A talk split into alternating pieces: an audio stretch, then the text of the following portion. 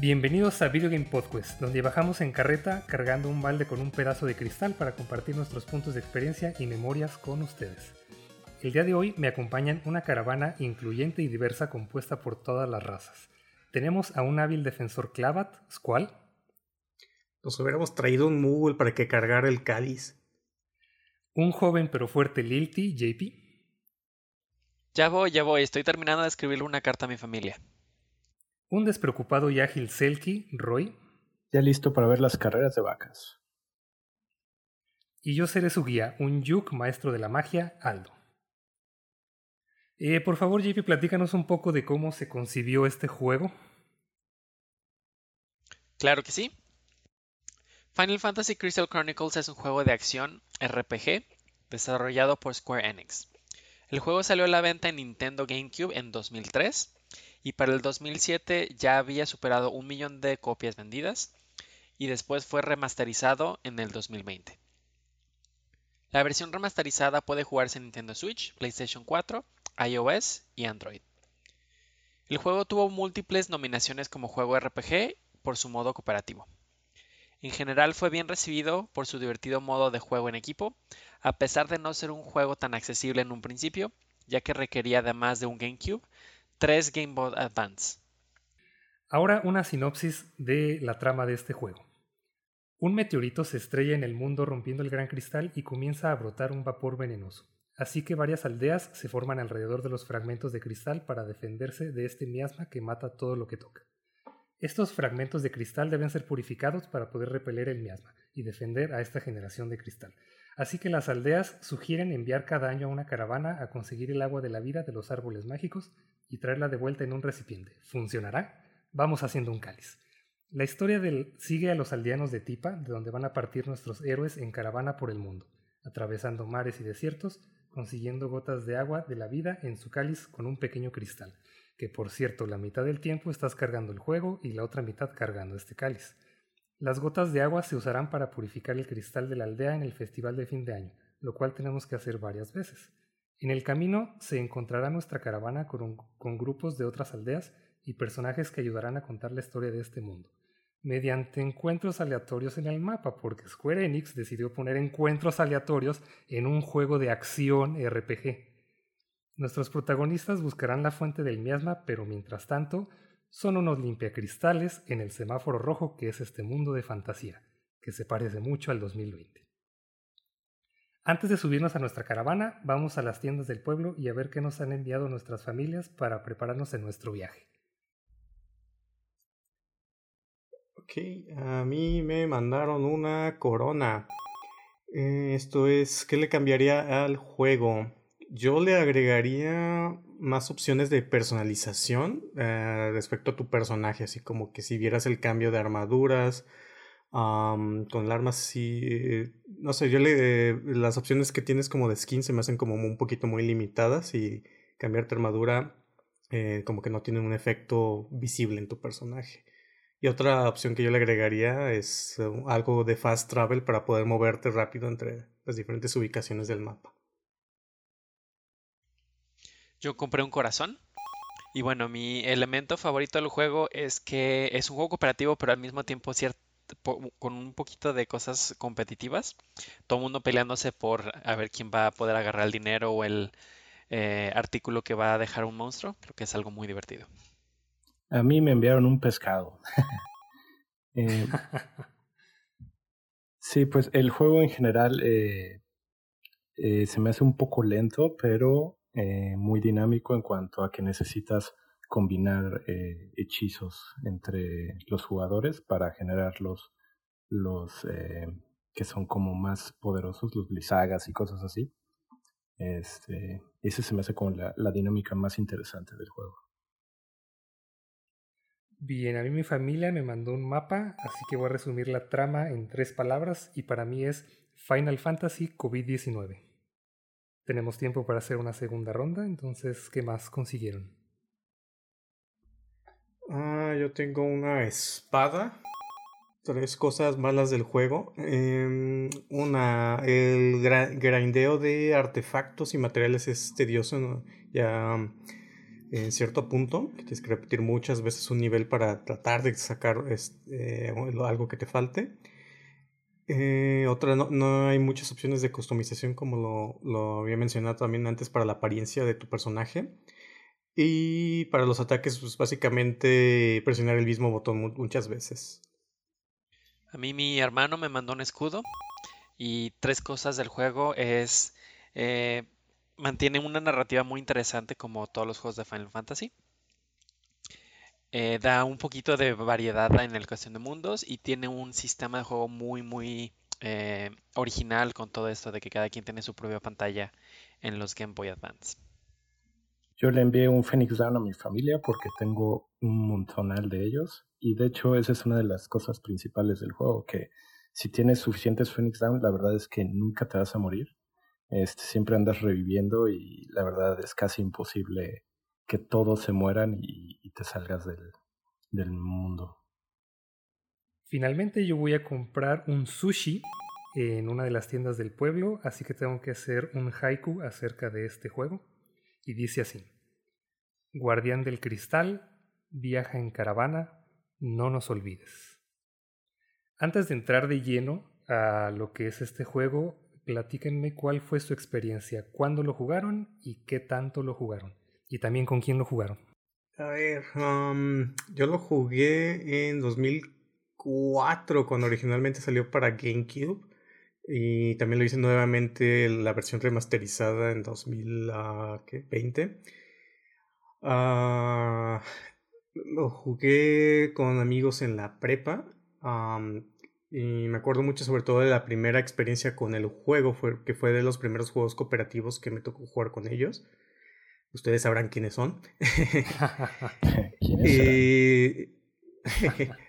me acuerdo mucho que sobre todo parte de la experiencia al inicio fue eh, mucho eh, el, show de conseguir los Game Boy Advance y los cables para poder conectar al GameCube y luego los múltiples problemas que luego teníamos de conexión o que se acababa la pila de Game Boy, o sea, fue como parte de la primera experiencia que en el remaster pues ya no tienes nada de eso y es este, un poquito más amigable en, cuanto a jugarlo, pero también ah, tal vez le quita ciertas cosas que tenía ah, antes con el Game Boy Advance. Uh, ¿Cuánto lo jugué? pues creo que enough. Eh, suficiente como creo que nuestra primera vuelta sí hicimos como más de 100 horas en el archivo y prácticamente sacamos todo con todos los personajes, o sea, todas las armas, todos los artefactos en muchas horas de juego. Yo también eh, lo jugué en 2004 cuando salió, con el mismo grupo de amigos de la prepa. Eh, si mal no recuerdo, también empezamos una, una segunda memoria, un, un segundo save point por ahí en el 2011 y, pues bueno, después en el 2020 en el remaster. Y pues, ¿qué tanto lo jugamos? En, el primer eh, grupo sí sacamos absolutamente todo, todas las memorias, todas las artefactos, etcétera. Entonces sí, yo creo que mínimo 100 horas. En la segunda creo que pasamos el juego, pero no, no nos fuimos mucho más adentro a conseguir todo. Y pues últimamente también hemos estado jugando el remaster. Yo lo jugué por primera vez en un evento en la Ciudad de México, en el World Trade Center. Lo jugué por un par de horas y se me hizo bastante interesante, aunque obviamente pues este, lo jugué solo sin el Game Boy Advance y todo. Y después lo compré en cuanto salió. Y lo jugué como... Llegué como a la mitad del juego porque lo jugué solo con el Game Boy Advance y todo.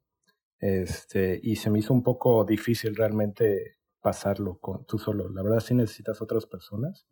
Y ya cuando lo jugué con ustedes años después, sí se me hizo mucho, mucho mejor, la verdad. Sí es una experiencia que se necesita, eh, ahora sí que compartir con otras personas, porque sí, solo, la verdad está muy, muy difícil. Sí, de hecho, mezclando las, las dos experiencias que, que han comentado ya, bueno, yo también lo jugué 2004, pues con ustedes. y, como dicen, el primer, la primera jugada, además, nos tardamos mucho porque al principio no teníamos una guía que después conseguimos. Y sin la guía, honestamente, te tardas muchísimo, te pierdes en el desierto. eh, no sabes cómo, qué, qué, objetos necesitas para hacer ciertas armas y demás, y ya con la guía cambia completamente. Pero recuerdo que una vez me lo llevé a mi casa para jugarlo yo solo y me aburrió así rapidísimo. O sea, no es lo mismo eh, la experiencia con, con otras tres personas en la que, como decía bien JP, es competitivo pero cooperativo al mismo tiempo, entonces se están ayudando, pero luego se están peleando por algunas cosas, lo hace bastante, bastante entretenido, pero sí, lo, lo juegas solo y no, no es lo mismo. Ah, ah, tiene la ventaja de que un NPC, un Moogle, está cargando el cáliz por ti. Pero, está bien fuera de eso. Sí, y ajá, le pides ayuda como para mezclar magias y demás, pero no, no es lo mismo definitivamente. Esto se juega mucho mejor en equipo. Ahora sí vamos a entrar un poco más a lo que es eh, el juego y cómo funciona, así que platíquenme qué opinaron acerca del gameplay, los controles y las mecánicas. Sí, yo quería empezar platicando un poquito de, eh, de cómo fue en su primera versión, ¿no? Ya platicamos que necesitabas forzosamente para el multiplayer un Game Boy, un cable para eh, poder jugarlo. Y creo que cambia las mecánicas este, considerablemente porque tú en tu Game Boy pues tenías tu pantalla del inventario, manejabas todo lo que te equipabas, eh, tus ítems, estaba muy padre pues para, para esa época, en 2004, era algo novedoso pues el, yo creo que fue uno de los mejores multiplayers que vio el GameCube y también el único Final Fantasy que vio el GameCube. Porque si no, sé si recuerden, en ese entonces eh, todavía estaban peleados Sony y Nintendo. Y toda la, la, saga principal de Final Fantasy pues estaba en PlayStation. Y en, Nintendo pues no, no había nada. Uh, creo que este juego fue de los eh, primeros que empezó como a reconciliar la relación entre Nintendo y, y Sony y donde empezaron a abrirse un poquito más a sacar los juegos de Final Fantasy. Sí, vi que pasaron casi 10 años desde que Nintendo sacaba un Final Fantasy que fue el 6 en el 94. Sí, sí, fue ya después de, a partir del 7 pues empezaron a salir solamente en PlayStation. Y este pues no es un juego de la saga principal, es más una experiencia aparte. De hecho fue desarrollada por un estudio que, nos, que eh, que no es el principal del de Final Fantasy. Y también otra cosa curiosa es que este juego estaba siendo desarrollado eh, justo cuando estaba ocurriendo la, la, fusión de Square con Enix. O sea que eh, empezó siendo desarrollado cuando era Square nomás y al final fue ya Square Enix. O sea que realmente el último Final Fantasy de Squaresoft fue el, el Final Fantasy VI, ¿no? En Nintendo. Sí. El 7 creo que... El 7 es todavía Squaresoft. También era de Squaresoft, sí. No, no, pero en Nintendo. En Nintendo el último de Squaresoft. Ah, bueno, en, Nintendo sí. Ah. ah, sí. Sí, entonces muchas cosas interesantes estaban pasando y yo creo que pues hay, hay que hablar tanto de la versión, eh, la, primera, porque sí, cambian algunas cosillas, ¿no? De la experiencia. Y lo bueno de nosotros es que jugamos ambas versiones y podemos dar un poquito más de, opinión al respecto, ¿no? Pero solo sobresaltar pues el elemento cooperativo en este juego, eh, yo creo que es esencial, no es la misma experiencia jugarlo solo a jugarlo con otros tres amigos, es completamente un juego diferente. En multiplayer, multiplayer pues tienes el elemento tanto cooperativo como competitivo, eh, sobre todo en la primera versión, porque no sé si recuerdan que ahí si salía un ítem, o sea, una moneda, una fruta o algo, era peleárselo, era, más lo podía agarrar un jugador. Y entonces era así como que a, pelearse por los ítems eh, o después andar repartiendo, sobornando al, al que agarró algo para que te pasara algún scroll que tú necesitas, un material. Entonces, eso, eso cambió en el remaster. En el remaster ya todos los jugadores pueden recoger un, como eh, el mismo ítem. O sea, si sale, por ejemplo, una, un mitril, un material de mitril, todos, todos pueden agarrar uno sin necesidad de pelearse. Y encima te ponen una misión diferente a cada quien, cada que entras en un nivel. Entonces de repente es como, ah, te damos puntos si tú agarras dinero. O te quitamos puntos si tú abres este, los cofres. O o si curas a los demás o si te curas a ti. Entonces, eso hacía que el juego no se volviera repetitivo, porque cada nivel iba a ser algo diferente. Ah, ahora yo voy a hacer esto, ahora a mí me toca hacer esto. Y ya, si te tocaba agarrar el dinero, pues agarrabas, no sé, mil durante el mapa y ya les decías, ah, pues encontré 500 y los repartías. Sí, se era también muy divertido cuando los demás sabían que esa era tu misión y aún así querían agarrar el dinero. O que su misión era no hacer daño y simplemente se quedaban ahí de saco de patatas y no hacían nada. Y la misión solo, también le daba un solo te salía en, la pantalla del Game Boy Advance. O sea, los demás no sabían qué, era. No, era como oculta. Entonces, podías compartirla. Sí, de hecho, para si querías sacar la mayor cantidad de puntos en el mundo, era necesario que la compartieras para que cada quien se enfocara en su misión y sacar más puntos y al final tener más probabilidad de que te salgan los mejores artefactos a escoger. Sí, pero creo que lo que dice Roy es, este, tal vez alguien mentía de cuál era su misión. No sé, la primera vez que llegamos al mundo donde iban a empezar a salir los mitriles, alguien decía, ah, sí, pick up items. Yo, yo tengo que agarrar todos los items y se queda con los mitriles. Y, y al final, shocking reveal, no era esa su misión. Eso, eso le, agregaba mucha, mucha diversión porque ahora con este remaster donde todos pueden agarrar los ítems, pues le, quita esa parte que, que, era muy interesante de andar a lo mejor mintiendo un poco para, para ser el primero en escoger ítems al final. Sí, esto va, va a hacer que eh, lo compare mucho con otro juego muy similar que es The Legend of Zelda Force Swords, también cooperativo, competitivo. Muy, muy divertido. Del, del remaster, no sé si vieron la opción, que de hecho estaba considerando que tal vez debimos haber hecho esto en vez de comprar cuatro copias. Se podía bajar una versión light. O sea, si, si los cuatro hubiéramos bajado la pura versión light, podíamos jugar tres dungeons gratis.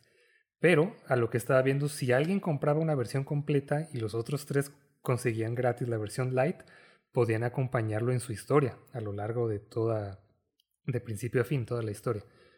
Lo único malo es que sí, o sea, pues no ibas a tener una aldea propia, no ibas a tener como una historia propia, pero aún así sí, puedes conseguir como los objetos y hacer las armas y demás. No sé ustedes qué vieron o qué opinan.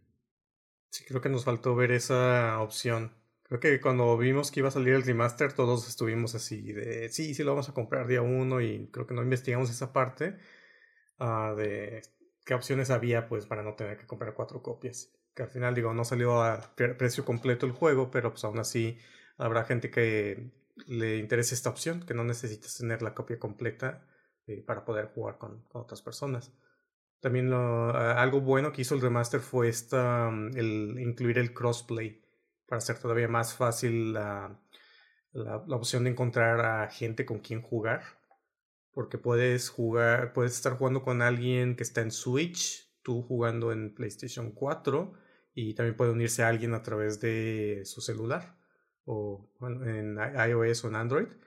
Y aparte que le agregaron el modo cooperativo online, que te puedes emparejar a unir a, personas en otros eh, eh, calabozos que estén ahí, jugando. Y eso creo que le, le, aporta mucho al juego, sobre todo para el elemento multijugador, que siempre puedes encontrar una party y no tienes que estar jugando solo. Lo vi como un gran pro, la verdad pero porque precisamente porque en este año, como todos están en su casa, lo vi como un gran pro de que, ah, pues te puedes juntar y todo, pero al juego le fue mal en reviews porque no, porque quitaron la opción de jugar como en pantalla dividida, como eh, yo comprar el juego y con personas que estén así al lado de mí jugar en la misma pantalla, le quitaron esa opción y eso le costó muchos puntos en reviews. Que será la experiencia inicial, ¿no? Sea, eh, las cuatro personas en un cuarto, en una pantalla, cada quien con su Game Boy separado y todos viendo al mismo monitor. Que como la opción. Y ahorita ya si quieres jugarlo multiplayer, cada quien tiene que hacerlo en su propia pantalla y consola. Que está rara esa decisión porque nunca, realmente nunca fue una pantalla dividida de que cada quien tiene un cuadrito de la pantalla con su monito, como siempre todos estaban en la misma parte de la cámara. A fin de cuentas, no te puedes salir del círculo de cristal. Pues cada quien puede controlar a su personaje y sin problemas. Realmente no, entiendo por qué. El problema es lo del Game Boy Advance, ¿no? Exactamente, el menú. A la hora que quieres equipar o desequipar algo. O en el PlayStation 4 quieras que todos tengan el, el PS Vita para tener la misma, la misma forma de juego. Pero bueno, creo que, creo que habría formas de haberlo hecho. De hecho, hay muchos juegos en, en computadora que tomaron esa idea y eh, hay aplicaciones que instalas en el app de tu celular para controlar ciertos aspectos en el juego. Es decir, todos juegan en la misma pantalla, los controles sean, puede ser en, el, en la misma app del celular o en un control aparte. Pero si quieres ingresar a tu inventario, a tu inventory, a tu lo que sea, lo haces a través de tu celular. Pudieron haber implementado algo así. Don't you guys have a phone? que de hecho, pues les mencionaba, está la versión gratis Lite para Android y para iOS. Bueno, nada más uh, retomando un poco lo de que te puedes unir a como al, al, juego de una persona que ya compró eh, la versión completa. Si yo bajo, por ejemplo, ahorita la versión de iOS, supongo que hay versión de prueba, no sé. Este, entonces podría seguir o crear un nuevo personaje y unirme a ustedes y sin tener que pagar el juego. Exactamente. Pero entonces te puedes unir a cualquier persona en línea, no solo con amigos. Puedes simplemente bajar el, el, juego y unirte a otros juegos y, y a este de otras personas y subir tu personaje sin tener que comprar el juego. Sí, y realmente lo único que no va a pasar es que no vas a ver la historia, porque tú no puedes como seguir una historia, nada más es jugar los puros dungeons en realidad. Entonces no vas a ver la historia, no vas a tener como una familia ni aldea propia. Entonces les recomiendo mucho bajar la versión gratuita para que lo prueben, sobre todo con amigos si pueden, y ya si les gusta, ya lo compran para la experiencia completa. ¿Suena bien? Vale, entonces siguiendo, ¿qué opinaron acerca del mundo, los escenarios y los niveles en general? Pues creo que nos faltó hablar un poquito del gameplay, ¿no? Este. de cómo se maneja, de que tú traes a tu caravana, vas viajando por el mapa, eh, entrando a diferentes mundos en busca de estas gotas de mir para purificar tu cristal.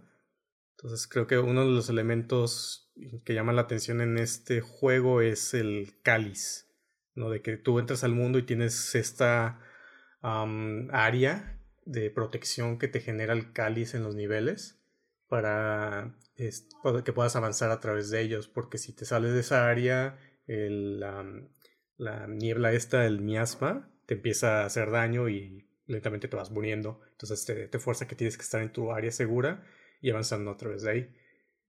Como lo mencionaron, de, de un, si juegas de un solo jugador, tienes un compañero, un Moogle, que te va ayudando a cargar el cáliz, pero en el, eh, jugando en multiplayer, uno de los cuatro tiene que estar cargando, o sea, levantándolo, cargando, moviéndose, y mientras traes el cáliz no puedes hacer nada, no puedes atacar, no puedes agarrar cosas, o sea, tienes que soltarlo, y eh, primero para que puedas hacer algo más. Entonces, eh, es, creo que uno de los elementos más llamativos, para algunos puede ser tedioso, el estar este, manejando todo eso, pero eh, pues más que nada le da sentido, realismo a la historia del mundo, ¿no? De que realmente eh, así, eh, así delimitados están todas las personas, o sea, todos, tú estás encerrado en esta área, en el cristal en un nivel, pero tienes a tu aldea encerradas pues en el pueblito y no pueden salir de ahí porque esa es su área de protección. Entonces está, está, interesante pues cómo si juega con la historia del, del juego y si mantiene estos elementos. Aparte que le agrega la parte que puedes trolear y cargar el, el cáliz y, y, dejar a todos atrás, a que se mueran, mientras están peleando. no sé, le agrega, le agrega algo interesante. Me gustó mucho que cada uno de los niveles este, tiene una temática completamente diferente. Y mi favorito es eh, uno en donde te muestran lo que pasaría si una de esas aldeas pierde su cristal. Ah, sí. Y creo que le da un poquito de más historia de qué fue lo que pasó en el mundo, qué pasaría si las caravanas dejan de hacer su trabajo. Y bueno, como, como poco a poco te va mostrando todo lo que el miasma ha causado a través de, de todo el mundo. Y, y, realmente le da importancia a tu, a tu rol como, como parte de la caravana. Sí, también el, el mundo de los um, Selkies, que es básicamente un pantano. este, también está como muy largo y todo, y se ve ahí como, pues, cómo pudieron haber vivido antes de, todo esto que ahora está infestado por monstruos. Sí, creo que son 13 niveles diferentes, si recuerdo correctamente. Entonces sí, hay, bastante variedad en, en, cuanto a los enemigos que aparecen. Eh, los, ¿cómo, ¿cómo llamarlos? Los paisajes y los jefes finales también. Y donde podremos regresar también al, un poquito al gameplay. Cuando comienzas, eh, casi siempre te dan al principio la magia para curar, porque las magias aquí no las, no las conservas. Llegas al mundo y conforme matas a algunos enemigos o abres cofres, te dan unos, parecen como materias del Final 7. Eh, entonces una vez que la tienes, la puedes equipar y ya puedes hacer esa magia. Y algo que me parece que es de las mejores cosas que hace este juego es que puedes combinar las magias en tiempo real. Entonces haces un cast y donde se pone el círculo, otra persona puede poner el círculo de esa misma magia o de una diferente y combinar eh, con, con estas magias para hacer unas o más fuertes o diferentes. Sí, muchos eh, jefes al final de, de cada mundo muchas veces necesitan eh, ser vencidos, derrotados por este, tipo de combinación de magias, como Holly nada más puede ser con, con la magia esta que te revive y con alguna otra. Es la única forma de obtenerlo. Y lo interesante que es como es algo completamente cooperativo, si no se coordinan los jugadores a, a poner los círculos exactamente, incluso algunas magias tienen un timing específico si haces un timing sale slow, si haces un timing diferente sale holy. Entonces es realmente una mecánica que le queda perfecto a este juego. Requiere de coordinación perfecta. Y, bueno, a veces es poquito desesperante porque mientras te estás tratando de coordinar, pues está el problema de la comunicación, está el problema de que aún así te están pegando y si te pegan se interrumpe el cast. Entonces los dos de los personajes estaban listos y al tercero le pegaron y ya no se hizo la magia que querías y tienes que volver a empezar. Creo que es algo muy, muy padre de este juego y le da un momento. De hecho, ¿alguno de ustedes ha jugado en línea con desconocidos? Porque pues nosotros jugamos con, pues con un voice chat, entonces nos coordinamos bastante bien, pero me imagino que con desconocidos es muy difícil hacer estas magias eh, combinadas. ¿Cuál sabe? Yo sí, yo sí lo jugué. Este, yo sí lo jugué en el. Lo probé uniéndome a eh, varias partidas.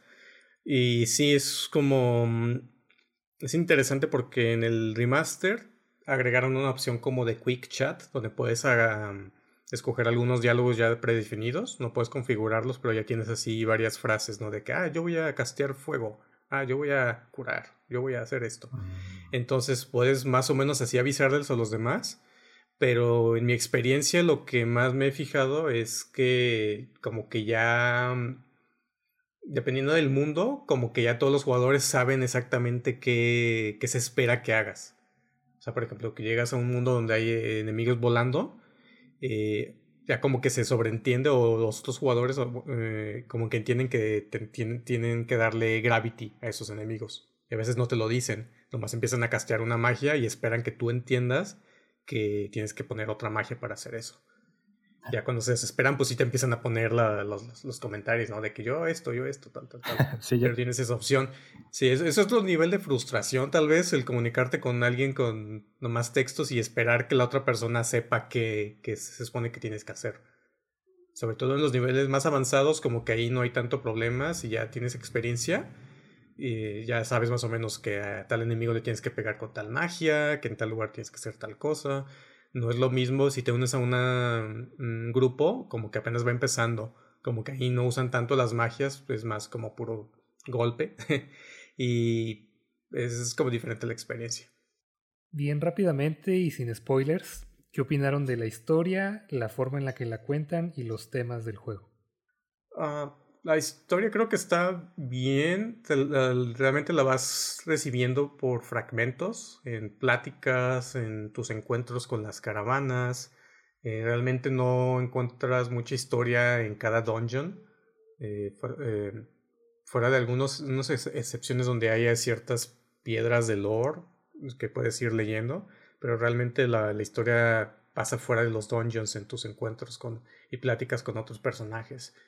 Ah, tiene muy poquitos cinemas, por así decirlo. Creo que solamente al final es donde hay algunos videos con mucho del cacho de la historia. Entonces tú tienes que irla armando poco a poco con todos estos encuentros y con también ciertos personajes que vas encontrando te van, que son relevantes a la historia. Entonces eh, sí te requiere pues estar pudiendo recordar y conectar todos estos elementos que te van dando separados para poder entender pues al final qué, qué está pasando. Creo que lo más interesante es la forma en la que dan esa narrativa, como dices, que lo hacen a través de secciones. Conforme tú vas explorando el mundo, antes de entrar a los niveles, hay, hay eventos en donde te encuentras con otras caravanas, otros personajes, eh, y simplemente es un... Ah, este, te está pasando esto, ¿qué haces? Te piden que, que tomes decisiones, dependiendo de tus decisiones, puede afectar el resultado de, eventos con, ese mismo grupo de personas en el futuro. Y bueno, es una forma muy interesante de poco a poco ir contándote partes de, lo que está pasando en el mundo. Algunos de, las historias de, lugares específicos te las cuentan otras caravanas. Entonces la primera vez que llegas a unas minas, pues para ti son unas minas, pero después te das cuenta que, que esas minas antes del miasma era el lugar donde conseguían metal para que los Liltis hicieran una guerra, etcétera. Entonces es, algo muy interesante que poco a poco te va contando eh, la historia, el mundo, y al mismo tiempo lo va haciendo diferente. Así de que ah, me encontré a algunas personas en el camino. Vamos viendo a ver qué, qué pasa. Sí, siento que, que, la historia está muy dispersa porque si no pones atención o le sigues el hilo a cada, cada historia, porque hay como múltiples historias pasando al mismo tiempo con las caravanas que te encuentras, si, si no te acuerdas bien de qué estaba pasando y todo, es muy fácil que, que te pierdas, excepto al final, porque al final eh, ahora sí que la historia es, es de corrido y, entiendes mucho, mucho ya. Eh, ahora sí que qué estaba pasando en el mundo y todo ya, pero pues es básicamente hasta que ya estás pasando el juego. Y sí es muy fácil perderse. Lo que sí me gustó bastante es que antes de entrar a cada mundo, eh, siempre hay como una pequeña cutscene donde eh, alguien está narrando en, audio como algo relacionado a, ese mundo. Muchas veces no, no, no, tiene sentido porque están hablando como de, de familias y de eventos que a lo mejor nunca has oído, pero se me hizo muy padre que antes de entrar a, un mundo nuevo, este, te muestra un poco eso. Para que te, te metas sí, no deja no deja de ser un Final Fantasy, entonces cuentan una buena historia y todo alrededor de un tema, que en este caso son como memorias y recuerdos, por eso también en el título es como las crónicas de, porque también llevas un, un diario y cada que sucede algo se supone que lo vas anotando ahí en tu diario. Y no deja de ser un JRPG, así que también se trata de perder recuerdos, un clásico. Pero sí, al principio está medio disperso y como comentaba también al inicio del, del episodio te encuentras eh, con otras caravanas y son como encuentros aleatorios en el mapa.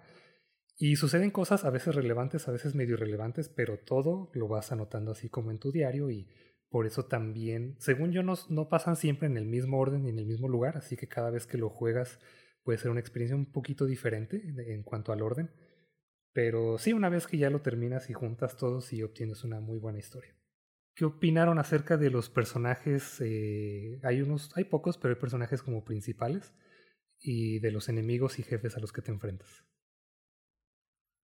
Creo que ese es un punto importante de, de hablar, eh, que, tiene, eh, que son cuatro razas principales las que están en este mundo de Final Fantasy y que son al final de cuentas también tú tienes que escoger un personaje de esta raza, puedes escoger hacer...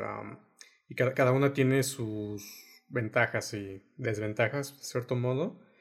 Entonces eh, está interesante que hayan agregado eso para que cada personaje, si estás jugando multiplayer, pues normalmente cada uno escoge una raza diferente para complementarse en, los mundos. O sea, tienes, por ejemplo, los Clavats, que son como humanos, que tienen su atributo principal como la defensa. entonces son como los tanques.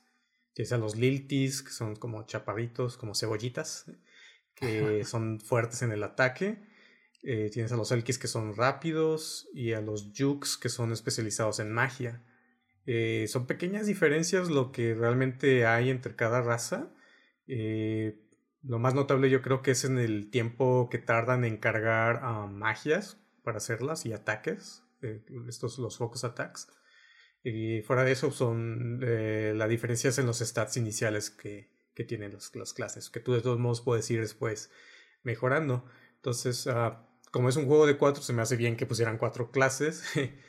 y, y también, eh, pues los demás personajes, los NPCs que te encuentras, pues también son de ciertas, eh, son de las diferentes razas y viven en ciudades específicas de, de su raza. Entonces está interesante, pues, no tiene muchos personajes así NPCs de la historia, según yo, son muy pocos. O sea, sí hay como eh, muchos irrelevantes de las, de las otras caravanas pero en sí de los que son importantes a la historia son como que alrededor de tres o cuatro personajes los que importan en la, trama en sí. Y bueno, eso que también preguntaron de los jefes, creo que les quedaron muy bien en este juego. Cada uno de los niveles tiene su jefe específico al final. Siempre es el mismo cada vez que juegas ese nivel. Pero conforme va aumentando la dificultad cada vez que regresas al, nivel, eh, se hace todo más difícil, incluyendo el jefe creo que también les quedó muy bien tanto el diseño de los personajes, de, los jefes, perdón, y de también sus atributos. Igual hay jefes muy fuertes, con mucha vida, muy rápidos, magia, etcétera. Entonces creo que es un, un elemento muy importante del juego que le, da una, un nivel de rejugabilidad muy bueno. Sí, y aunque no hay muchos personajes principales, sí hay muchos personajes memorables como pues hay como un equipo Rocket, que son unos ladrones que están ahí este, asaltando las caravanas, pero pues son como muy, este, a veces les das nada más comida y ya con eso son felices, ¿no? En vez de, no sé, robarte dinero o algo.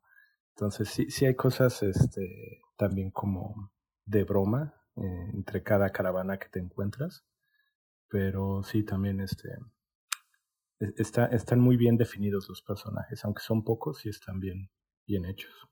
Sí, la mayoría de los personajes son medio genéricos, como también decías, cuál hay, hay muy pocos que sí son claves y que van como llevando la, la historia hacia adelante. Pero sí, también recuerdo uno como de broma que creo que, no acuerdo si te quieren comprar o vender un pan, así como por mil, mil gil. Y en cuanto a los enemigos y jefes, también eh, lo bueno es que hay variedad. Entonces no es como que, ay, siempre vas y caminas y nomás les pegas y ya se mueren. O sea, hay unos que, son de, que tienen debilidad a electricidad, otros a fuego, este, otros a hielo, o a veces los que tienes que combinar magias, los que están volando tienes que hacerles gravity, a los que están muertos tienes que hacerle holy. Entonces, esto, ajá, no permite que se vuelva repetitivo. Y también con los jefes varía, porque hay unos muy fuertes, hay unos que tienen muy baja la defensa, hay unos que, que sí, o que tienes que revivir, o que tienes que, o que andan moviéndose mucho por el mapa. Entonces, en general, sí, sí es, está bastante bien hecho toda esta parte. Y una de las cosas que comentaba JP es de que la dificultad va creciendo. Cada uno de los dungeons tiene como tres ciclos, que una vez que ya recolectas Mir ahí, eh, dentro de dos años que ya vuelves a, poder ir a ese nivel para eh, tener Mir otra vez. Eh, ya subió de dificultad el, el, calabozo, de que salen más enemigos, tienen mejores stats, el jefe es un poquito más difícil, o empieza a sacar ataques que antes no sacaba. Entonces, eso también está interesante, de que creo que son, nomás son tres ciclos. Eh, de cómo cambia también el, mismo mundo después de que vas varias veces a él. Entonces no siempre es el, el mismo, ya que se queda en el tercer ciclo, pues ya ya no cambia, ¿verdad? Pero ya lo tienes como en la dificultad más alta y también con las recompensas más altas. Uno de los jefes que más me llama la atención es el del volcán, que es, es este, un gigante de, de hierro y tiene estas espadas, ¿no? Salen varios Final Fantasy diferentes, pero lo interesante aquí es que sus minions durante todo el, el mundo del volcán, este, ves como dos o tres minions cargando espadas para llevárselas al jefe. Y si los interceptas, al final cuando llegas con el jefe, pues ya no tiene esas espadas y lo hace más fácil de vencer. Sí, hay un par de niveles que manejan ese tipo de continuidad, como también en un nivel puedes como liberar unos troncos que luego aparecen en otro nivel para formarte un, un puente. Y también el nivel, hay una, hasta arriba en el mapa, hay como donde están los, los ojos de agua, donde sale el agua del río, que llega un año en el que se secan. Entonces ahí está, no tienen agua y eso tiene un impacto en el mundo porque no puedes cruzar el, el río Digo, porque es imposible pasarlo caminando aparentemente en este mundo, pero se seca el, el, el, río y no puedes cruzar del otro lado porque tienes que cruzar a través de una, como un barquito, ¿no? Entonces también te limita los niveles a los que puedes ir hasta que tú ya soluciones el problema que está en ese otro calabozo. Entonces sí hay como unas interacciones que están interesantes pues para ayudar a conectar un poquito más el mundo de que sí están de alguna manera relacionados, que, que sí tienen un impacto pues visual. Sí, creo que todos los niveles tienen su secreto por ahí. Y bueno, de lo que mencionaban de las cuatro razas, podemos hablar también que cada una tiene sus propios objetos, armas y accesorios que son únicos. Como vieron esto también. Se me hizo bien, bueno, creo que es más caótico en, el primer, en la primera versión del juego, eh, porque para tú hacer armas, o armaduras o accesorios, necesitas primero tener un scroll, que es como la receta del arma que quieres hacer. Tienes que juntar los materiales necesarios para esa arma y aparte te, te, te, cobran la mano de obra, ¿verdad? Cuando ya la llevas a, hacer.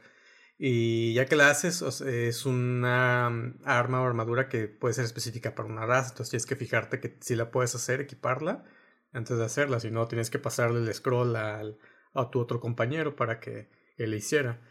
Eh, entonces es, em, está, está padre, a mí me gustó pues cómo haces las cosas y te mantiene pues picado de que ya tienes tu, scroll y dices, ah, es que me faltan tantas piezas de mitril o este material raro que me dan matando a cierto enemigo.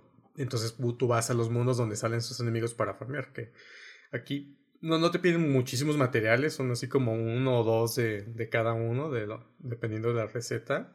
Pero está padre pues de que puedes ir juntando materiales y después los intercambias con algunos de tus amigos para que también vayan teniendo mejores eh, armas y armaduras. Sobre todo porque todo mundo quiere algunos de los materiales más comunes o, o que después se hacen valiosos, los mitriles o chalcums. Solo te piden dos, tres pero nomás tiran uno y lo tienes que pelear entre los cuatro. Entonces hay veces en donde el material que te falta lo tiene alguien más, pero ellos también lo están ahorrando para hacer su propia arma. Entonces está muy interesante cómo hay que hacer un, eh, una negociación entre personajes, entre jugadores, para ver quién le presta materiales a quién, cuál es el siguiente mundo al que vamos a ir para conseguir el material que necesita quién de los cuatro. Entonces eso está muy interesante si teniendo un, un, equipo con por lo menos un personaje de las cuatro razas ayuda un poquito a, ok, tenemos que ir a todos los mundos, porque cada raza requiere materiales completamente diferentes para sus armas, armaduras. Y, pues bueno, eso la verdad es que está muy, muy, muy bien. sobre todo se pone interesante con los materiales más raros, ¿no? Los que te dan al terminar un mundo eh, hay, un. Eh, cada mundo creo que te da un material específico, pero solo al final. O sea, cuando ya que derrotas al jefe, te puede salir como en, en las eh, cosas que te dan de recompensa al final. Y esta sí es una peleadera, porque aparte tienes que ser o ser de los primeros de agarrar material, o que no te lo ganen, o negociar con esa persona de que, oye, no, pues dame chance, yo lo agarro, yo se lo necesito. Y, entonces está también interesante eso. Perdón, precisamente por eso es eh, que las misiones iniciales son tan importantes y a veces hay peleas para quedar en primer lugar y ser el, único que se queda con ese objeto. Sí, aunque todo esto ya, ya no funciona así en, la versión en línea del remasterizado, porque pues ya, básicamente no te tienes que pelear por materiales ni nada. Pues ahí cuando juegas en línea, por ejemplo, pues no puedes decirles, déjenme tal, no sean malos, es como, pues, te lo ganan y ya, se acabó y puedes terminar no agarrando algo al final del juego. O sea, que pasas un nivel y no te toca recompensa al final. Eso también es un poquito decepcionante. Ah, eso sí, para los, los eh, ítems al final, sí, pero el Original y todos esos pueden ser este drops dentro de, del juego que ya te los quedas, ¿no? No, no siempre es ah, al final. Sí, y todos lo pueden agarrar. Ajá, en el remaster ya no te peleas por dinero, materiales, todo el mundo recibe una copia y ya no hay tanta peleadera o, negociando este, pasarse scrolls. También para los que para los que jugaron la primera versión y no saben si jugar esta nueva versión, agregaron nuevas dificultades a ciertos niveles y hay nuevas armas también que están muy interesantes. Sí, sí, tiene varias mejoras respecto a la versión, la primera. O sea, hay nuevos nuevas versiones más difíciles de cada calabozo. Ah, hay más artefactos, más armas. Eh, agregaron lo, que habíamos comentado, modo en línea y el crossplay. Eh, y tienen también, agregaron un sistema como de skins para que puedas también personalizar un poquito más tu personaje. Bueno, al menos cambiarlo como uno de los NPCs que te has encontrado. Ah, y también ah, tiene un sistema como de, de, manejo de inventario, como hay un Google en cada pueblo que te, donde puedes depositar tus cosas y te las va guardando. También hay cosas que no solo están bloqueadas dependiendo de la raza, porque hay unos accesorios que solo eh, mujeres pueden equiparse, que son más como para magia y, velocidad. Y esas no, no los puedes equipar si tu personaje es, hombre. De hecho, es otra cosa que creo, creo que no le hemos hablado. Eh, esto yo creo que es más sobre rejugabilidad, pero si tú tienes la versión del juego, eh, tienes también la opción de que puedes hacer hasta ocho personajes. O sea, pues es el mismo mundo, pero tú puedes tener ocho personajes y entonces tienes la opción de hacer uno de cada raza y cada género para tenerlos. Lo malo es que pues tienes que subirlos de nivel también. Si puedes intercambiarte eh, armas, scrolls, materiales, dinero, todo entre tu mismo archivo, pero lo que son los artefactos que te suben tus atributos, esos sí los tienes que conseguir con cada personaje. Entonces, está la opción para el que quiera hacerlo, o sea, si quieres subir múltiples personajes para tener uno de cada raza, de cada género, sí lo puedes hacer, nomás es muchísimo tiempo para poder subirlos a todos. Bien, antes de seguir con la última parte, vamos a hacer un pequeño break para un minijuego rápidamente. El juego se llama Fantasy o Fantano, así que les voy a decir tres datos acerca de este juego. Dos son falsos, uno es verdadero. Una vez que les lea los tres, cada quien me va a decir cuál creen o saben que es el verdadero. Y el primer dato es que este juego tiene cuatro secuelas y spin-offs. El segundo es que varios diseños de, enemigos son tomados directamente de Final Fantasy IX. Y el tercero, que el juego comparte varios temas con Final Fantasy X, principalmente el de los recuerdos y memorias. ¿Quién gusta el primero? Yo creo que el Final Fantasy IX tiene muchos aspectos de arte y de monstruos muy parecidos a Final Fantasy IX. Sí, estoy de acuerdo. Creo que es ese. ¿Cuál? Sí, yo también creo que es ese. Correcto. Eh, en cuanto al primero, en realidad tiene cinco. Y eh, el último dato que di eh, no era con Final Fantasy X, es también con Final Fantasy IX. Que de hecho sí tomaron varias cosas de ahí, también el diseño de personajes como Chibi. Sí, sí, es muy parecido. Algunos jefes incluso son iguales. Ah, vaya, entonces sí tomaron mucha, mucha inspiración de ahí. Bueno, pasamos ahora sí a las últimas partes. ¿Qué opinan acerca del arte en general, hablando ahorita de, y de la música y el score de este juego? A mí me gustó mucho el diseño de los niveles. Se me hace que para la época en que salió tenían buenas gráficas en el cubo eh, me gustó mucho pues eh, la variedad de niveles que hay, o sea, vas a, bosques, minas, montañas, cuevas, desiertos. Entonces tiene una buena variedad de, escenarios y, la, y la música también, a mí me, eh, me gusta mucho el soundtrack porque también tienes una canción específica de cada uno de los niveles que están muy buenas, son como ad hoc al, al, nivel que estás pasando eh, creo que la, música de los jefes es igual, pero la de cada nivel en específico a mí me gustó mucho. Y la única que no me gusta es, eh, hay un tema que se repite mucho, creo que cuando estás en el, en el mapa, ¿no? Moviendo tu caravana, que se puede poner un poquito muy enfadoso, repetitivo después del tiempo porque cada rato suena. O sea, cuando terminas un mundo, te vas a, al, mapa y son el, tema, ¿no? La te metes a un pueblo o algo y cuando sales otra vez es el tema. Entonces como que sí, a mí Puede que sea porque ya lo jugué muchísimas veces, pero ya es como que el tema que más me enfada. Pero fuera de eso, creo que el, score en general es muy bueno. A mí me gustó mucho eh, tanto el score como la canción principal, se podría decir. A todos ustedes que les gustó Final Fantasy saben que generalmente hay una canción principal que, bueno, tiene, tiene letra, tiene una persona cantando y muchas veces rehusan la melodía de, de esa canción la cambian un poquito y hacen otras versiones de la misma canción. Eyes on Me de Final Fantasy VIII, Memories of Life de Final Fantasy IX. Y justamente este juego tiene una que se llama Son of the Wind y es una de mis canciones favoritas de, todos los Final Fantasies. Excelente canción, la letra está impresionante y, pues creo que le da un muy buen, es una muy buena adición a la música de este juego. Sí, definitivamente la música es, es de lo mejor. Creo que también la compuso Nobuo Uematsu. Entonces, pues, pues no hay mucho que decir, ¿no? Es una leyenda en esto de, la música para los Final Fantasies. Y... Corrección, no fue él. ¿No fue él? ¿Quién fue? Ah, ya. Kumi Tanioka fue en el original y Hidenori Iwasaki del remaster. Pero no, no fue Nobuo no Uematsu. Uh. Ok. Ah, yo pensé que sí. Afuera. Sácalo. Alguien aviéntele un Phoenix Down a Roy. que revivir después de esto.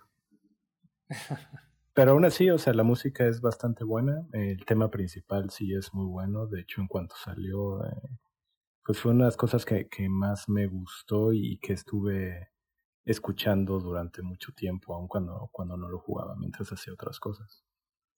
Sí, la, la música tal vez no, no, no la pongo mucho eh, fuera del juego. No necesariamente así como, uy, la mejor música del mundo, pero sí está muy bien hecha para el juego que es. O sea, cada tema sí va muy bien si estás en unas cavernas, si estás en el desierto, si estás en un volcán. Y como dicen, el tema principal es una maravilla. Creo que tiene versión en japonés, en inglés y también instrumental y me, me, me, gusta mucho. Yo creo que también le ayuda el hecho de que lo asocio como con la experiencia de, de, jugarlo en equipo y entonces me trae como muy buenos recuerdos, pues se me hace como que sí suena a un viaje muy, muy alegre, el tema principal. ¿Vieron algo acerca de logros y trofeos? Sí, señor. ¿Qué tal? Eh, de hecho, eso, eso fue algo, una nueva edición también del remaster que agregaron ya a pues trofeos en, el Switch no sé si cómo lo manejan porque no tienen como el, sistema. Eh, lamentablemente este juego no salió para Xbox, entonces no hay achievements. pero son poquitos, realmente de hecho no tiene trofeo platino, nada más son tres trofeos que puedes sacar. Y sí tiene al menos unos tres que están un poquito ah, difíciles y tardados. Sobre todo hay un trofeo que tienes que conseguir todos los artefactos del juego, que son creo que son como cerca de 100 artefactos diferentes que creo que no hablamos un poquito de esto, pero los artefactos es la manera en la que tú subes de nivel en tus stats en este juego, aparte de las armas y armaduras. Eh, pero es una. Eh, al final de cada nivel, después de derrotar al jefe, te dan un set de artefactos. Y estos pueden ser de magia, de fuerza eh, o de defensa. Entonces así puede ser defensa más 2, fuerza más 3. Entonces así es como tú vas subiendo de, de, nivel. Obviamente ya los niveles más difíciles son los, el tercer ciclo de cada ah, calabozo salen los mejores artefactos. Entonces uno de los logros es conseguir todos los artefactos con uno tus personajes. Que si requieren una cantidad de tiempo considerable y de jugar muchos escenarios porque también esos algunos artefactos son por suerte o sea de que te salga en un cofre en el mundo o que te salga también al final en uno de los sets fuera de eso platinado? Ah, no, no tiene platino pero todavía no lo tengo al 100 de hecho solamente me falta precisamente ese y también el de hacer una de las armas nuevas que sacaron de los nuevos calabozos eh, tienes que hacer una Ultimate Weapon con una de tus razas. Y el otro trofeo que les podría dar también eh, problemas es el de derrotar a los creo que al, enemigo más fuerte de los nuevos calabozos. Creo que es en el, el, el en el, en el nivel de las ruinas. Entonces esos son como los nuevos retos. Está, eh, a mí me gustó que agregaran nuevas versiones más difíciles porque sí tiene un reto extra para los que eran veteranos del juego anterior. Tienes nuevo contenido, ahora sí que desafiante para poder pasarlos porque eh, justamente en eso estamos nosotros y pues sí hay uno que otro nivel que todavía no podemos pasar porque sí necesitamos subir un poquito más de nivel. Bien, además de lo que ya mencionábamos de Final Fantasy IX, ¿encontraron algún easter egg? Mm, no realmente. no sé si hay. Creo que el único, creo que el único easter egg es en cuanto a skins en la versión remaster. Eh, hay unos skins que son, son personajes de los eh, eh, juegos que salieron después del Crystal Chronicles.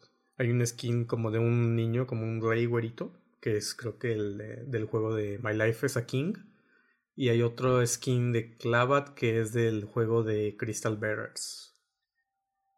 Entonces creo que esos son sí los easter eggs. Yo no encontré alguno así como referencia específica a alguno de los otros Final Fantasies. No, simplemente los elementos normales de que hay muggles, hay... Actuales. Creo que chocobos no hay. No, no, de hecho, es, eso es interesante que este juego no tiene chocobos. O sea, sí tienes sí. Cactuars, Stormberries, Muggles, pero no hay creo que solamente los referencian en, em, en, armas. Creo que hay un escudo de, un, de Clavat que es como Chocobo Shield, creo. Ah, y el Chocobo Pocket. El Chocobo Pocket. El Chocobo Pocket, sí. Curioso porque pudieron haber sido los que llevaban la caravana, ¿no? Sí, qué, qué raro que eligieron estos animales y que hay carreras de vacas, pero no hay chocobos. Pues igual pudieron haber puesto en el lore de que sí existieron en el mundo, pero se extinguieron cuando llegó el miasma. Qué sad. F. Sí. ¿Encontraron algún eh, error, bugs, glitches en el juego? De glitches y errores hubo varios, pero de la versión de remasterizada. Eh, sobre todo al inicio, lo malo de, de, estos glitches fue que ya los parcharon en este punto pero había un glitch que tú podías conseguir como uno de los elementos de tu cáliz. El, el, que necesitabas para terminar el juego lo podías conseguir si te unías a una partida en línea con alguien que estuviera como en ese mundo y ya lo hubiera desbloqueado. Entonces había una manera que tú puedes conseguir eso, después ya lo parcharon. Y eh, también había un, un glitch o un exploit en el que podías, creo que podías duplicar los ítems. Entonces podías también eh, conseguir eh, más uh, dinero y materiales de esa manera, pero también lo, lo, parcharon. Realmente nunca supe cómo se hacía realmente, porque yo nomás vi las, las notas cuando lo parcharon de que, ah, ya no se puede hacer este exploit, y yo, uh, pasa a ver. Hay un exploit que creo que todavía no lo han pasado, que es muy útil si lo juegas solo, que es eh, sobre todo para, eh, para si estás buscando artefactos. Si tú estás en un nivel y entras al, jefe solo y lo matas, ya después de que te salen los artefactos para escoger, si no te gustó el set que salió, puedes eh, cerrar la aplicación, volverte, eh, a abrir y te metes y eh, te deja, hay un como autosave antes del jefe. Entonces puedes volver a pasar el jefe para tratar de tener un nuevo set de, de artefactos y no tener que repetir todo el nivel. Pero eso nomás funciona eh, jugando de uno. No sé si ya lo parcharon, pero ese todavía estaba disponible cuando yo lo probé. Mm, vaya. Sí, entonces con justa razón le fue mal en críticas al remaster a comparación del primero, como que sí, no, no lo manejaron de la mejor manera. Digo, está entretenido y disfrutable, pero sí hay varios errores. Bueno, vamos a pasar ahora sí el, el único uh, spoiler warning que van a tener. Vamos a hablar acerca del final. ¿Qué, ¿Qué, opinaron acerca del final de la historia? Pues a mí me gustó. Digo, creo que al, el último calabozo es donde realmente te sueltan el, la buena porción de la historia de qué fue lo que pasó eh, en el mundo, eh, de cuál es la fuente del miasma, que es este especie de parásito que, vino en el meteorito del, del, inicio. y que de ahí está sacando el miasma. Y te introduce varios personajes que en todo el juego ni se mencionan ni, ni nada. No, no sé, realmente no los ves, no conoces hasta el final de la historia. Que digo que está bien, o sea, tiene sentido. No, no, no sé qué tanto hubieran aportado la historia en general, pero está, se me hizo bien que al final ya los metieran.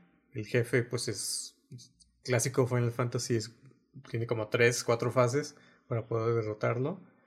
Y uh, sí creo que cierra bien pues el, la historia, pues al final de cómo ya después de matarlo, ya se limpia el miasma, ya no es necesario tener las, eh, todo este ciclo de las caravanas y ir consiguiendo el Mir para limpiar los cristales. Sí, creo que tiene muchos elementos interesantes de que toman del 9 sobre todo esto del manejo de memorias y como alguien que no tiene memorias prácticamente no está vivo y se ve en uno de los otros personajes que te encuentras. Entonces es, es una manera diferente de usar el mismo concepto del Final 9 en este otro mundo.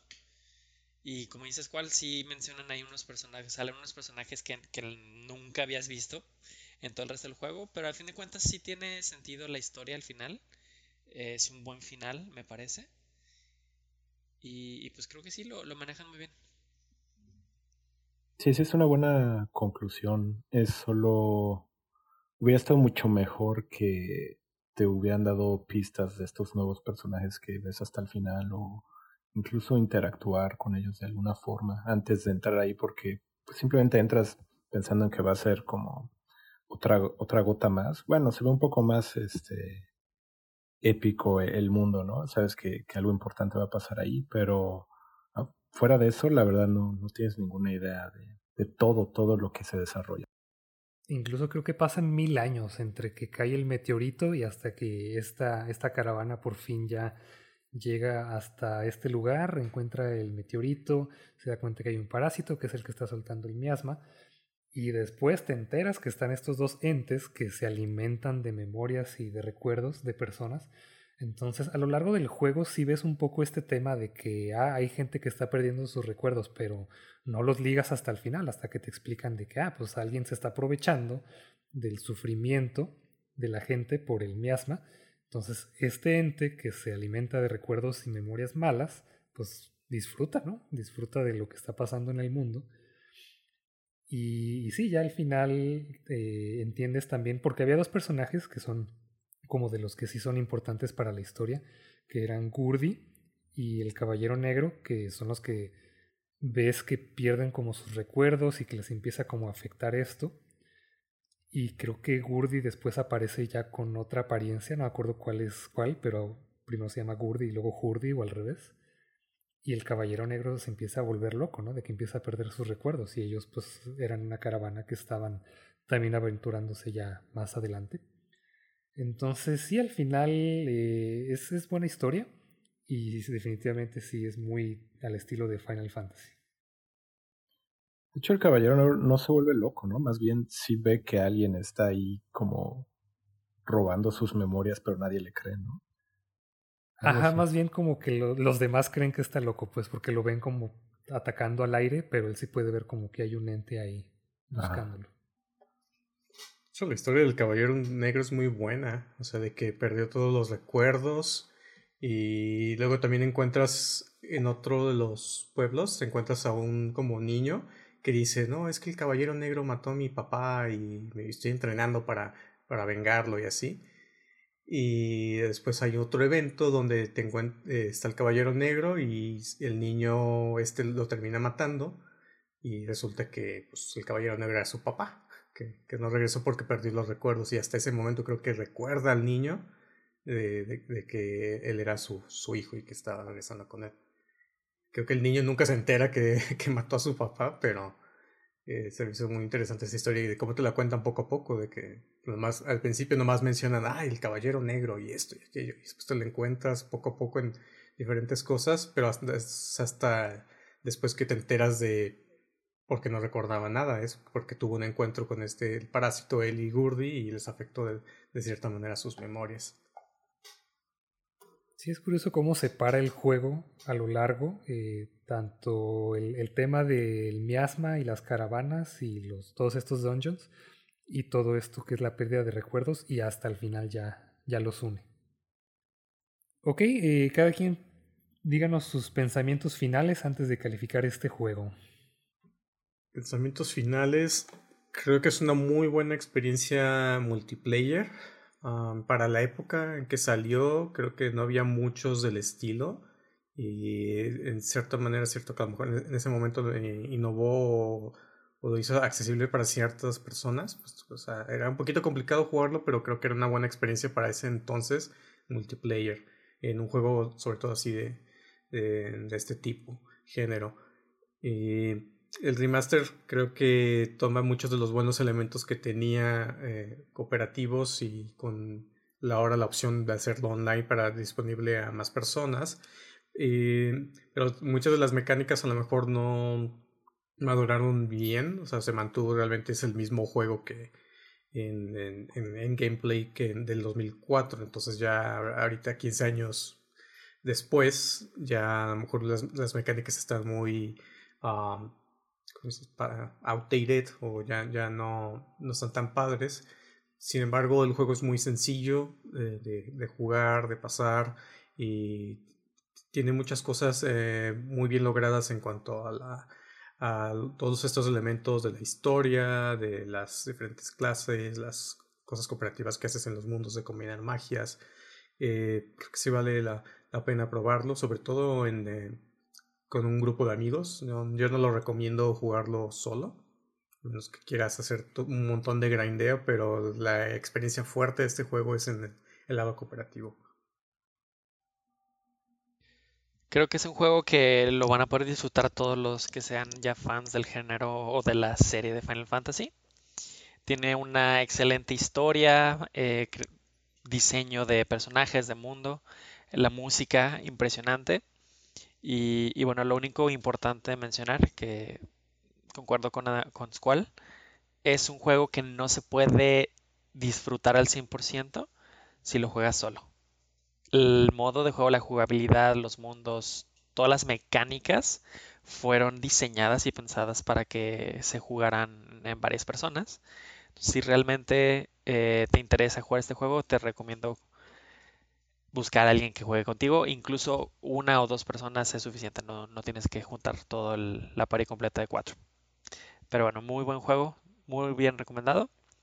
Y nada más.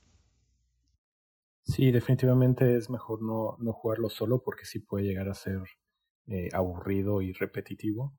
Eh, pero ya, ya con otras personas, con amigos, todo, sí se vuelve mucho, mucho más divertido y sobre todo si pueden conseguir la, la versión original, creo que sería mucho mejor jugar esa por, por todo lo que comentábamos de que los ítems eh, solo los puede agarrar una persona y todo eso le, le, agrega mucho, mucha diversión al juego. Y bueno, aunque también la, la versión remasterizada pues está perfecta para tiempos de COVID, donde no te puedes juntar con, con personas todavía, pero el único detalle que, que, no me gustó mucho es el tema de la conectividad. Se me hace muy lento, no sé si es porque yo lo jugué en Switch, pero cada vez que quieres entrar a, a un mundo con tus amigos y todo, sí se tarda bastante en conectar y tienes que pasar como por varios menús. Pero fuera de eso, eh, también es, es muy buen juego.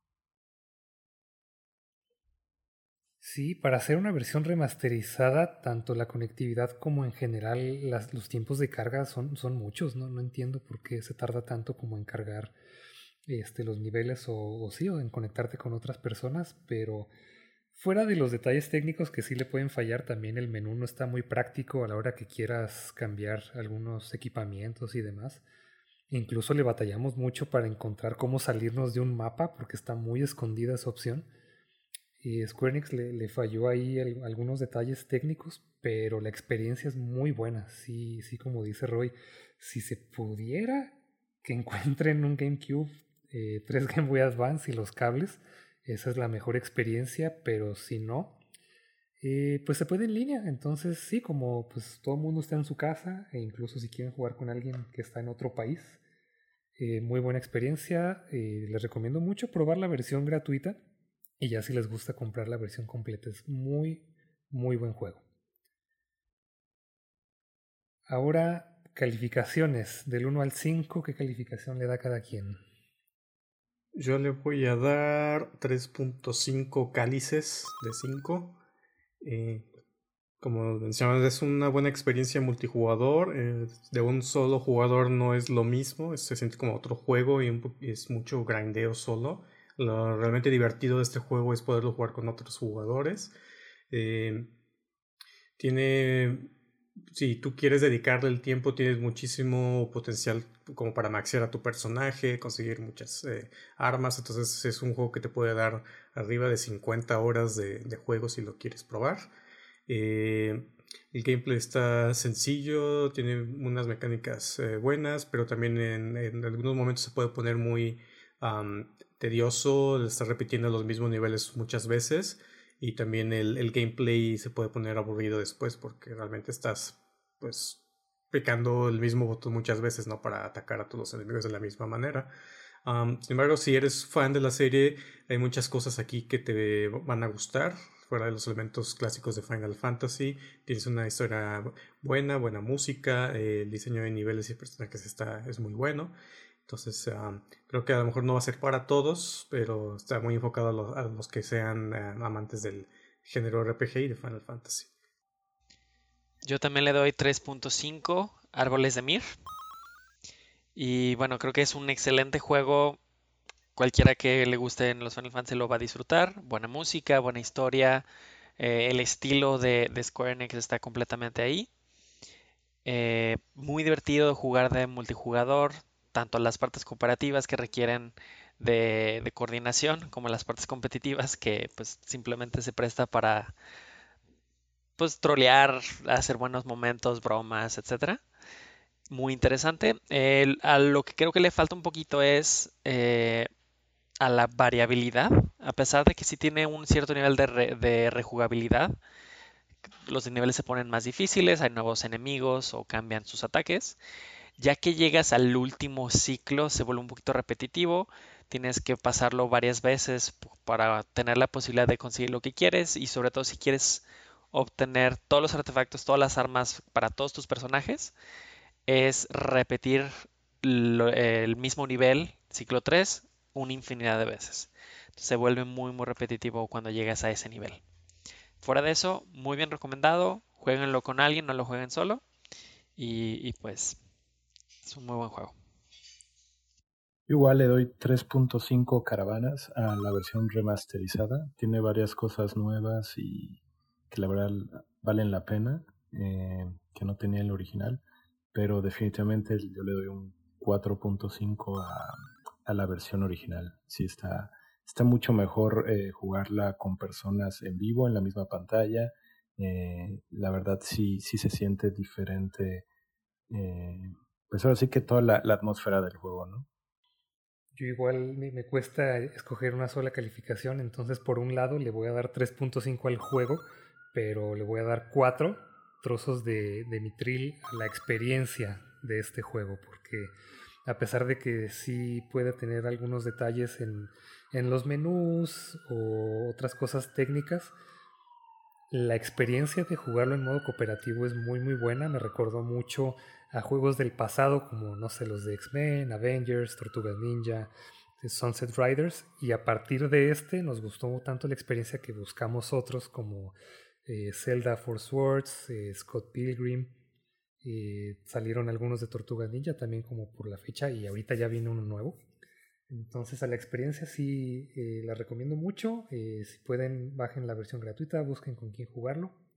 Pero es muy recomendable, sobre todo si les gusta Final Fantasy y los juegos que hace Square Enix. Es todo por nuestra parte. Síganos en Twitter en V de videojuegos Podquest si les gusta el podcast, recomiéndenlo a sus amigos de todas las razas y recuerden trabajar en equipo y equiparse un Phoenix Down. Hasta el próximo nivel.